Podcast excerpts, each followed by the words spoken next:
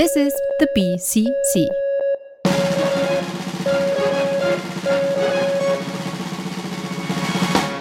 Hallo und herzlich willkommen bei Binners Comic Club mit mir, dem Mighty Morphin Power Michael.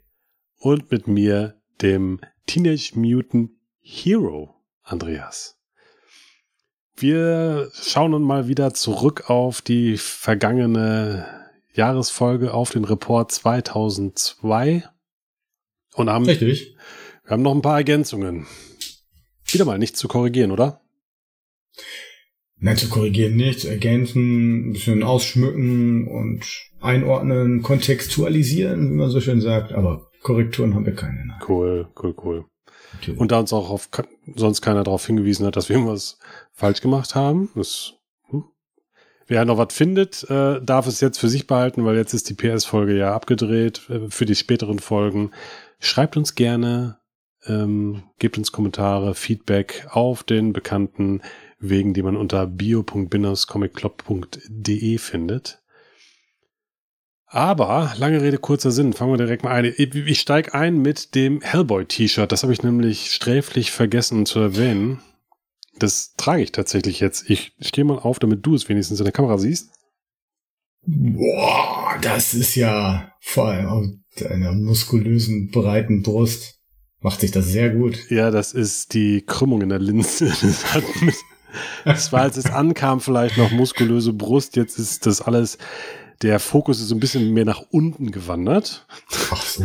So, ja, das, aber, aber das T-Shirt an sich ist tatsächlich nach wie vor auch nach über 20 Jahren, muss man ja sagen, ein, schickes Ding und immer noch wieder gern getragen von mir. Schmeichelt deiner Figur. Auf jeden Fall. Vielen Dank, vielen Dank, vielen Dank. Ich hoffe, meine Frau hört bis hierhin noch zu. Ach, weißt du auch, was sie an dir hat. ja, auf jeden Fall. So, also das T-Shirt äh, gab es auch 2002 und das trage ich immer noch, immer noch gerne, sieht immer noch gut in Schuss aus. Die Investition hat sich auf jeden Fall gelohnt.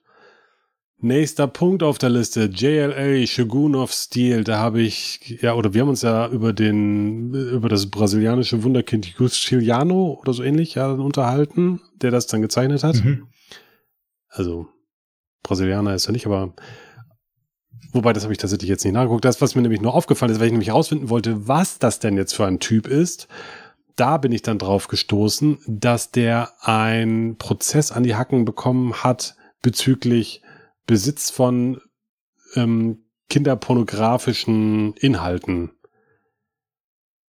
Das war wohl so, der hat irgendwo bei einer Beerdigung, für eine Beerdigung bei dem Bestattungsunternehmen einen USB-Stick abgegeben, wo dann wahrscheinlich Bilder drauf sein sollten vom Verstorbenen, was auch immer. Und da waren dann leider aber auch, ja, sexualisierte Bilder von Kindern mit drauf. Das wurde dann gemeldet, dem ist dann nachgegangen worden, der ist dann auch verurteilt worden und also das ist auch der Grund, weshalb dann nicht mehr so richtig viel, weshalb dann der aktuell nicht mehr präsent ist. Also 2010 ist er beim New York Comic Con nochmal aufgetaucht und äh, 2012, im November 2012, ähm, ist er dann ja zu einem äh, zehnjährigen äh, Suspended Sentence auf Bewährung oder sowas, weiß ich nicht. Wahrscheinlich so eine Art, ja. Ja. Nachdem er bereits drei Jahre im Knast verbracht hat. Ja. Also auf jeden Fall, äh, ja, ist das dann wohl die Hintergrundstory von dem Mann. Okay, damit kriegt man wahrscheinlich in der Branche auch kein Bein mehr an den Boden. Nein. Nein. Ja. Okay. Dann machen wir weiter mit dann etwas leichterem wieder mit Ecstatics. Ähm, das haben wir in der Folge ja äh, touchiert. Wir sind nicht richtig tief, noch nicht richtig tief drauf eingegangen, hatten uns ja immer so ein bisschen gefragt, wie war denn jetzt der Anfang von Ecstatics? Und ähm, das können wir jetzt nochmal eben nachreichen. Die erst, das erste Mal tauchte Ecstatics auf in X-Force, noch in X-Force 116. Ähm, äh, und äh, es kommt dann irgendwann noch, da können wir das nochmal genauer betrachten, aber das war dann so ein bisschen dann der Streit zwischen den alten, ja, Leifeldschen X-Force und den neuen Milliganschen Ecstatics oder Milligan Allred Ecstatics. Und ähm, die stritten sich dann, wer dann really real ist. Hm. Okay. Und äh, X-Force, also der Titel X-Force lief dann mit 119, Ausgabe 129 aus, wurde relaunched als Ecstatics, das dann bis 29, glaube ich, lief. Das, wie gesagt, jetzt dreimal gesagt, kommt noch irgendwann, dass wir uns Ecstatics genau angucken. Und X-Force lebte ja dann irgendwann auch wieder auf, aber das ist dann Ja. erstmal egal für uns. Ja, genau. Das kommt deswegen nochmal wieder aufs Tableau, weil sich im Besitz des Clubs nicht eine Ausgabe des Omnibus Hardcovers befindet, sondern zwei Ausgaben. Jeder von uns hat eine Ausgabe dieses Hardcovers. Ja. Sehr großen Einzelhefte. Neid. Was? Ich hatte die Einzelhefte. Ach, du hast schon, ursprünglich. echt? Ja, ja. Ich hatte das, das hatte ich, äh, ich hatte sogar die, ich hatte sogar die X-Force Sachen, das waren die einzigen X-Force Sachen, die ich hatte. Das weil ich die dann noch dem, der Vollständigkeit halber haben wollte. Ich hatte das ursprünglich als Einzelheft. Ah, aber nur X-Force ab 116. Ja, ja. Ja, weil ich hatte nämlich ja die X-Force 1, 2, weiß nicht, bis 20, 30 oder so. So. 20 vielleicht hatte ich die ja gehabt. Lang, lang ist's her. Genau, ähm, Spider Tangled, Spider-Man's Tangled Web wollte ich noch mal eben kurz drauf eingehen, weil ich beim Einfügen der Cover in die in die Show Notes oder in die Kapitelmarke, genau, also diejenigen, die einen Player besitzen, der auch vernünftig die die Kapitelmarken darstellen kann, werden es vielleicht schon gesehen haben, weil wir immer die jeweiligen Cover versuchen einzutragen über die Hefte, die wir dann drüber sprechen. Das Cover ist tatsächlich nicht nur ein Hommage-Cover an ähm, Amazing Fantasy 15, First Appearance, First Appearance äh, Spider-Man, sondern es ist ein Cover, auf dem Spider-Man mit der Maske so leicht hochgezogen abgebildet ist in vermutlich Times Square, so auf jeden Fall New York irgendwie stehend auf dem Boden. Im Hintergrund sind Leute. Er isst einen Hamburger und in der anderen Hand hält er Amphibian Fantasy, das eben nachgestellt ist wie Amazing Fantasy, nur dass nicht ähm, Spider-Man drauf ist, der dann jemanden rettet, sondern eben dieser Frogman. Und im Hintergrund von dem Lesen Spider-Man springt ihn dann der, der quasi echte Frogman dann an. Also, das ist, wie gesagt, das Cover gewesen, was mich, als ich das im Preview gesehen hatte, am ehesten angesprochen hatte. Und dann habe ich gedacht, das ist so bekloppt, das muss ich mir einfach holen. Es war auch schön bekloppt. So. Empfehlung ist nach wie vor da. Da habe ich noch eine, ganz frisch, eine, eine, eine, einen Zusatz. Zu dem Spider-Man's Tangled Web. Mhm. Oh, okay. Weißt du, woher das, worauf das anspielt mit dem Tangled Web? Nein. Das ist eine Zeile aus einem Gedicht von, von äh, Walter Scott, ähm, Ah. die auch zitiert wird in einem Lied von, vom Wu-Tang Clan, aber ich komme jetzt nicht darauf, welches das ist. Uh, what a tangled web we weave when first we practice to deceive. Und jetzt Walter Scott hat auch geschrieben Ivanhoe, Hm. dieses Ritter, Ja, ja, ja. romantische Ritter-Epos, und das lese ich gerade. Ach, Mensch. So, Da schließt sich Das doch der Kreis. da, da über 50 Ecken und dann, Wahnsinn. ja, Aber als, als Prosa, nicht als Comic, oder? das lese ich als Prosa. Also dann Hm. dann kann sich ja über Gutenberg so viel Ah, Klassiker ziehen. Und da habe ich gedacht, das, äh, das möchte ich doch mal lesen. Ah ja, okay. Tja, Um, da spannen wir auch wieder einen Bogen zu klassischen Literaturvorlagen, weil wir noch das eine oder andere zu League of Extraordinary Gentlemen haben. Und zwar hatte ich ja gesagt, dass es diese Quatermain-Filme gibt, die mir ja am Herzen liegen. Ähm, die sind tatsächlich aus dem Jahre, äh, aus welchem Jahr sind die denn eigentlich?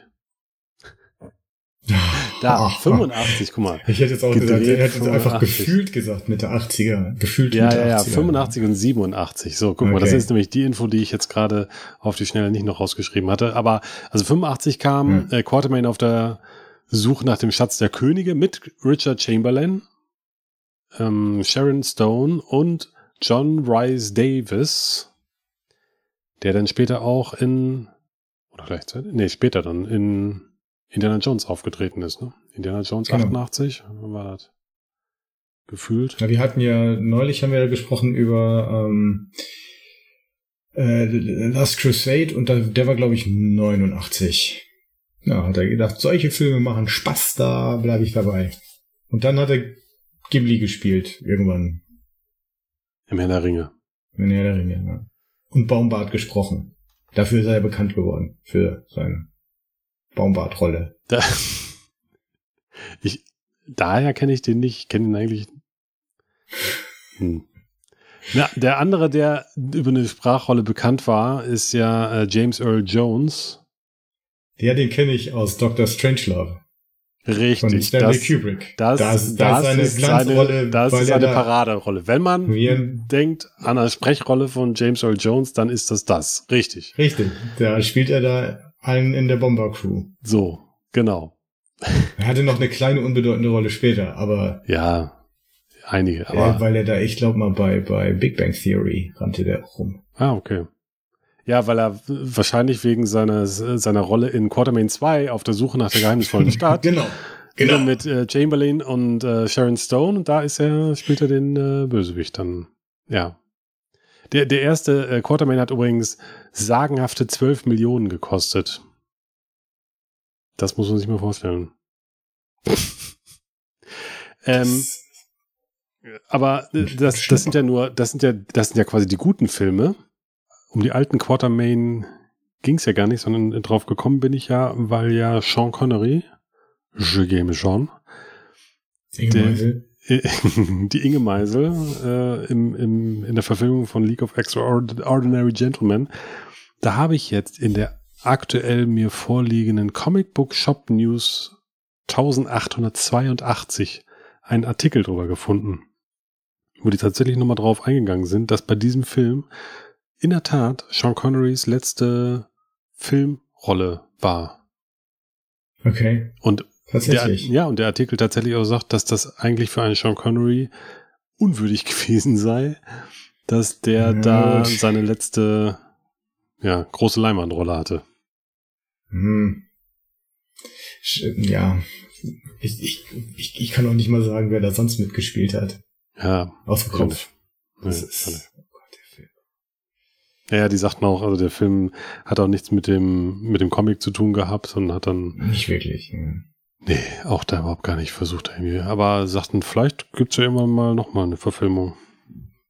Aber ich fand das so witzig, dass, also es ist wirklich die aktuelle ähm, Comic Shop News Ausgabe, Okay. die ich jetzt äh, bei der letzten ähm, September-Lieferung, genau, September-Lieferung von ähm, Black Dog mitgeliefert bekommen habe. Und das war so witzig, dass wir just genau darüber gesprochen hatten. Da ist übrigens auch nochmal ein kleiner Exkurs, Mhm. ein kleiner Artikel über ähm, Max. Hatten wir auch, glaube ich, angerissen. Ich weiß Ja. gar nicht, wie wir drauf gekommen sind. Ach so, genau, wegen, Ja, äh, wegen Sam, Sam Keith, Keith, genau, wegen- und Batman und Hulk. Hm? Ja. Richtig. Und da haben die dann auch nochmal, sind die dann auf Max eingegangen, haben gesagt, das ist auch gar nicht so schlecht gealtert. Die, diese Serie, die Zeichentrickserie. Sowohl als auch. Und die Comics. Aber auf die Comics Ja. kommen wir ja auch immer nochmal später zu sprechen. Da habe ich ja auch noch Reprints mir irgendwann mal geholt und so. Blablub. Ja, Okay, gut, kurze Fußnote. Ähm, da gibt's das als Trade? The Max? Keine Ahnung. Vermutlich. Ja, Fußnote muss ich mir mal. Also ich hatte da auch mal alle Einzelhefte und habe da jetzt gar nichts mehr davon. Ja. Ah, vielleicht ähm, möchte ich mir das mal wieder anschauen. Aber gut. Behalte das ich mal im Kopf. Dann hatten wir äh, Mycraft Holmes, der Bruder von Sherlock Holmes. Ist tatsächlich der Bruder von Sherlock Holmes. also auch in der, das, ich hatte ja Genau. gedacht, ich hatte ja so im Hinterkopf, dass der auch ähm, in der BBC-Serie aufgetaucht ist und in der Tat war der da auch tatsächlich drin, einer der äh, Co-Creators, ähm, Produzenten und äh, Schreiber, der Mark Gettis spielt in Minecraft wohl neben dem Cumberbatch. Wie, Cumberbatch. Wie war, Hm? wie war denn die Physiognomie von dem Typen? Weißt du das zufällig noch? Inwiefern? weil die, äh, wir hatten hier, glaube ich, auch gesagt, ähm, es gibt die, die umfassenden, umfangreichen ähm, Notizen, Begleitnotizen zu League of Extraordinary Gentlemen ja. von Jess Nevins. Und er schreibt, ähm, Mycroft Holmes in the world of Arthur Conan Doyle's Sherlock Holmes is the older, fatter, and more intelligent brother of Sherlock Holmes. Ah, nee. Also, also ein bisschen, bisschen kräftiger gebaut. Nee, gar nicht. Okay. Also normal, deswegen, also mir fällt da jetzt nichts großartig dran auf an dem Typen, an dem Schauspieler. Ja, okay. Dann eine kurze, ich glaube, das ist sogar, also der taucht ja schon in bei League of Extraordinary Gentlemen in der ersten Serie auf. Ähm, und jetzt weiß ich nicht, ob er ja da auch einfach nur unter dem Buchstaben M in Bezug genommen wird. Aber, und das sagt der Kräfte Jess Nevins dann auch kurz auf, ähm, M, Mycroft M, mhm. und er spielt ja dann auch so eine Figur wie M bei ähm, James Bond später. Und in der ersten Serie gibt's ja auch einen Bond, Campion Bond, der dann eigentlich erstmal dann der Auftraggeber ist oder der die Mina Murray dazu bringt, diese Liga da zusammenzutrommeln. Also ein M und ein Bond und ein James Bond taucht ja dann später auch im Black, ich glaube, da ist der Jimmy Bond im Black Dossier auf. Ah, okay. Also auch da na, ein bisschen eng verwoben. Ja, Tangled Web. Ah, hier, ja, so. Ja, pass mal auf. Und ich äh, äh, spanne den Bogen jetzt zum nächsten Thema, so bei Geheimagenten und sowas alles sind. Nick Fury. Hat mir ja dann drüber überlegt, ab wann der denn von Samuel L. Jackson. Dankeschön. Samuel L. Jackson porträtiert wurde. Äh, Iron Man 1 aus dem Jahre 2008, weit vor Fury aus 2002 und in dem Zuge ist natürlich Fury auch in der Serie weiß gewesen und noch nicht schwarz. Ja. Übrigens ein Thema, da spanne ich dann den Bogen nochmal weiter zu dem nächsten, zu der nächsten Reportsfolge 2003 weil Fury ja auch in 1602 auftaucht. Richtig. Da, da habe ich dann auch nochmal so, einen, so einen kleinen Einwand oder so einen kleinen Gedanken dazu gehabt. Ein Einwand? Nein, Einwand nicht. Ein, Einwand. ein kleinen ein, nee, Einwand ist ein kleiner so Einwurf. Nicht, Freunde, Neil Gaiman. Also. Na, also da. Allein nicht Einwand, ein Einwurf, ein, eine Bemerkung, eine Randnotiz, was auch immer, keine Ahnung. Na, da bin ich jetzt gespannt. Ja, das wird man dann ja in so ein paar Monaten feststellen, wenn wir dann 2003 ich besprechen. Ich habe ich hab nur, ein, hat überhaupt gar nichts mit Comics und nix zu tun. Oder außer weil Samuel L. Jackson auch Comic-Fan ist. Oder Fury gespielt hat oder anlässlich jetzt, weil wir über Samuel L. Jackson sprechen und weil mir das vor ein paar Wochen so über den Weg gelaufen ist, der spielt in einem sehr lustigen Werbespot mit für so eine britische Brotmarke. Okay. Äh, äh, Warburtons heißt die Brotmarke und ähm, er persifliert auch so ein bisschen äh, seine Rolle als äh, Jules aus Pulp Fiction Aha. und hat, wie gesagt, hier mit nichts was zu tun. Ich will den Spot auch nicht referieren. Wir können ihn dann irgendwie verlinken. Ich fand das unfassbar witzig und habe mich sehr gut amüsiert. Würde diese Brot niemals essen. Das sieht ganz eklig aus, ganz furchtbares Zeug. Ist scheißegal. Der Spot war witzig. Fand ich. Ah, geil. So. So. Damit sind wir eigentlich mit den Punkten durch für die ja. äh, 2002er Reports-Folge. Ich habe nur noch einen kleinen, kleines, ein, ein, ein Info-Nugget zu unserer nullten Folge. Ne? Da hatten wir über Whiteout, oder habe ich über Whiteout ein bisschen was erzählt von Greg Rucker geschrieben und ähm, Steve Lieber gezeichnet. Und Steve Lieber hat jetzt auf seiner Webseite ähm, die erste Ausgabe online gestellt. Also wer das mal einfach nur ganz in Ruhe und kostenlos anschauen möchte, der kann das dann da einfach mal so durchflippen und das ist auch ganz nett, das kann man mal machen. Ah, cool. Ja. Und du hattest vorhin noch gesagt, bevor wir aufgenommen haben, dass Chrononauts 1 oder so auch irgendwo als Stimmt. irgendwie ähm, verfügbar sein. Ne? Bei Image war das dann? Oder Bei? Image, wenn man einfach bei Image nach Chrononauts sucht, dann äh, kommt man da auf den ersten Trade Paperback und da kann man irgendwie die erste Ausgabe äh, durchblättern. Okay. Ja, nur weil mh, die Serie gerade Thema im äh, Discord, auf dem Discord-Server von Hausverbot im Comic Shop ist oder gewesen ist. Natürlich nicht auf unserem Discord-Server, weil dafür sind zu wenig Leute noch auf dem Server. Kommt vorbei, Link bei bio.binderscomicclub.de. Ja, und damit auch genug der, der Eigendarstellung an Eigenwerbung und Eigenhervorhebung. Wir sind durch mit dieser Folge. Das ging ja schnell. Das ging schnell. Ja, In diesem Sinne, viel Spaß äh, beim Weiterlesen und ähm, danke fürs Zuhören, sagt der Teenage Mutant Hero Andreas. und es verabschiedet sich der Mighty Morphin Power Michael. Tschüss.